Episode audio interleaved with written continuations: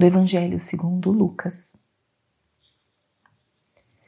Completou-se o tempo da gravidez de Isabel e ela deu à luz um filho.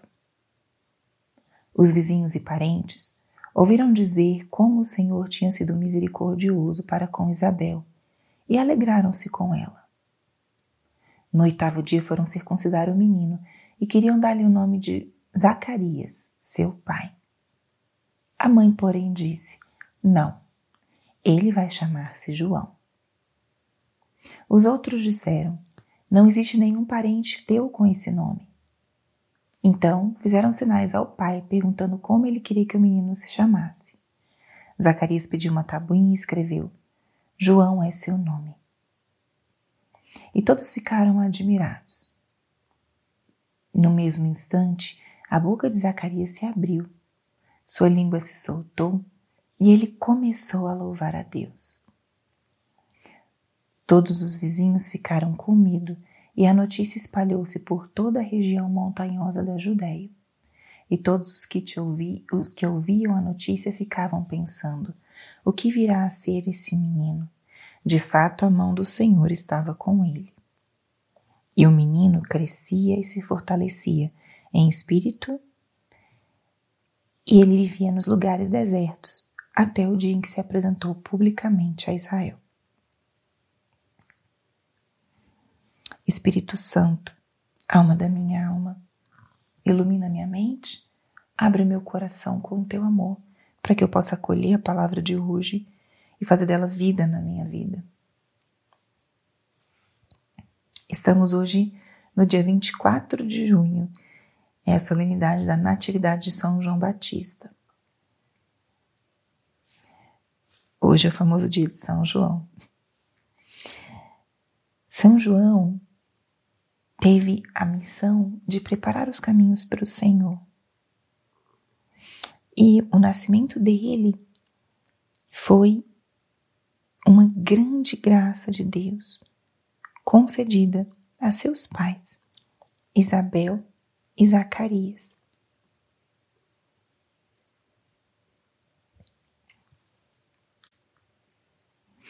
Na ocasião do anúncio do anjo a Zacarias, Zacarias se desconcerta muito e duvida se realmente aquilo iria acontecer. Como poderia acontecer aquilo se ele já era de idade avançada e sua, sua esposa também? E ele fica, por causa disso, mudo ao longo de toda a gravidez.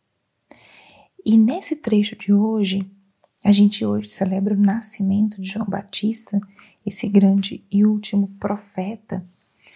E, nesse trecho de hoje, que, que relata o nascimento de, de João, um elemento muito interessante e eu gostaria de trazer para nossa reflexão de hoje que é a força do nosso nome.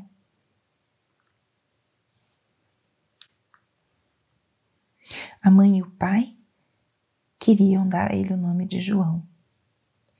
O nome João significa Deus benevolente, Deus misericordioso. E isso, de certa forma, já anuncia a missão que João teria.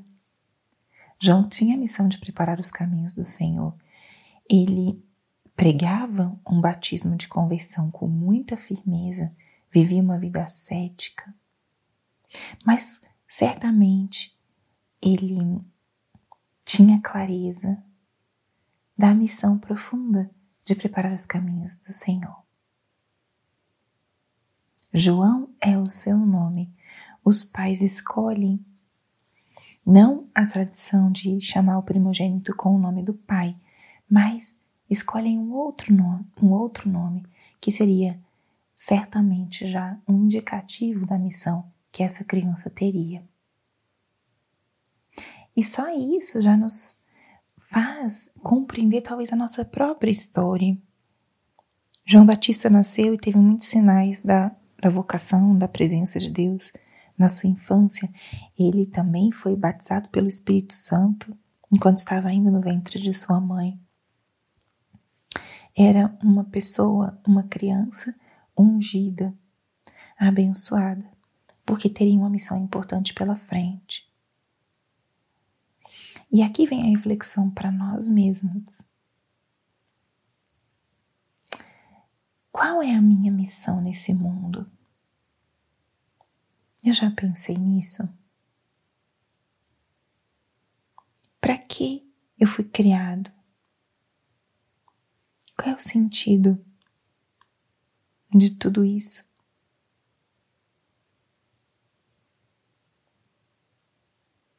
Qual é o sentido do que eu faço?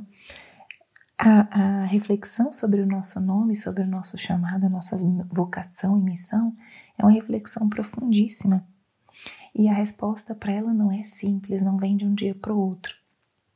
Muitas vezes a gente precisa olhar para nossa própria história, para os desejos profundos do nosso coração e para as nossas circunstâncias. Esses três pilares nos ajudam a compreender e a talvez descobrir qual é a nossa vocação. Olha um pouco para a tua história de vida. Que coisas se repetem? Quais são as tuas maiores habilidades? Por onde a vida te conduziu?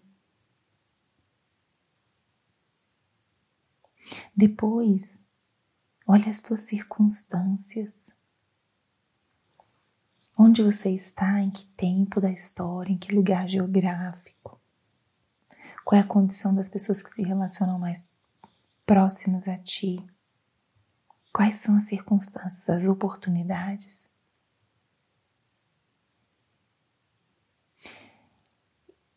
E para descobrirmos a nossa missão também, podemos olhar os desejos profundos do nosso coração. Que deseja o teu coração? Pensa nisso. Talvez trazendo também a reflexão de ontem. Não algo material, mas algo transcendente, espiritual. Esses três pilares nos ajudam muito a compreender a nossa própria vida, a nossa missão no mundo. Qual é a tua missão? Pergunte-se, mas principalmente pergunte ao Senhor. Que São João Batista hoje possa interceder por nós. Ele que está muito perto de Jesus, cara a cara com Ele no céu. Que Ele possa interceder por nós, para que nós possamos compreender a nossa própria missão, a nossa vocação nesse mundo e corresponder a ela com generosidade, com radicalidade, da mesma forma que João Batista respondeu. Glória ao Pai, ao Filho e ao Espírito Santo, como era no princípio, agora e sempre. Amém.